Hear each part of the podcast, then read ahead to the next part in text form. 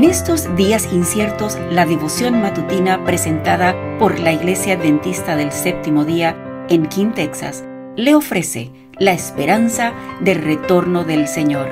Maranata, el Señor viene.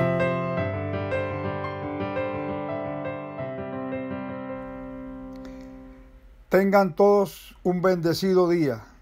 Les saluda Daniel Cañizares y tengo el privilegio de leer para ustedes el devocional de hoy, día 2 de febrero, titulado Preparados para todo.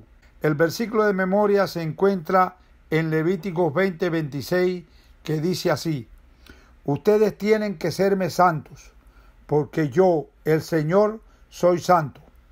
Yo los he apartado a ustedes de los otros pueblos para que sean míos.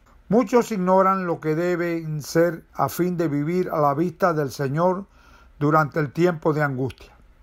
Cuando no haya sumo sacerdote en el santuario, los que reciban el sello del Dios vivo y sean protegidos en el tiempo de angustia, han de reflejar plenamente la imagen de Jesús. Me di cuenta de que muchos descuidaban la imprescindible preparación esperando que el tiempo del refrigerio y la lluvia tardía, los preparara para sostenerse en el día del Señor y vivir en su presencia. Y a cuantos vi sin protección en el tiempo de angustia.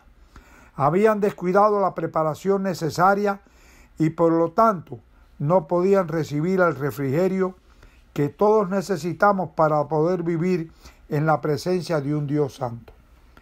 Quienes se nieguen a ser moldeados por los profetas y a purificar sus almas mediante la obediencia a toda la verdad, llegarán al momento de las plagas y entonces se darán cuenta de que les habría sido necesario ser moldeados y pulidos para la edificación.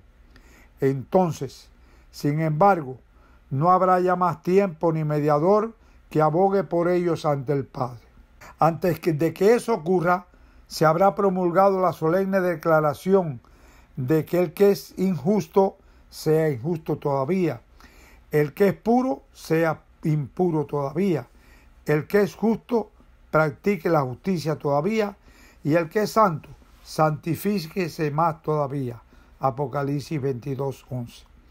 Me di cuenta de que nadie podrá participar del refrigerio a menos que haya vencido todas las tentaciones y triunfado sobre el orgullo, el egoísmo, el amor al mundo y toda palabra y obra de maldad. Por lo tanto, nosotros debemos acercarnos cada vez más al Señor y buscar fervientemente la preparación necesaria que nos capacite para permanecer firmes en la batalla en el día del Señor. Tengamos siempre bien presente que Dios es santo y que únicamente seres santos podrán morar en su presencia. Hemos de velar hoy para no ofender de palabra ni obra. Necesitamos buscar a Dios desde ahora mismo y estar resuelto a no permanecer satisfechos sin su presencia. Debemos velar, obrar y orar como si hoy fuera el último día que se nos concede. Qué intenso fervor se manifestaría entonces en nuestra vida. Cuán de cerca seguiríamos a Jesús en todas nuestras palabras y acciones. Testimonios para la Iglesia, tomo 5, páginas 106 y 187. Espero esta lectura haya sido de bendición y ruego a Dios nos acompañe nuevamente el día de mañana. Espero disfruten de un día lleno de bendiciones. Gracias por acompañarnos. Comparta con otros esta bendición y recuerde seguirnos en las redes sociales y visitar nuestra página web. La información la puede encontrar en las notas del episodio. Bendiciones.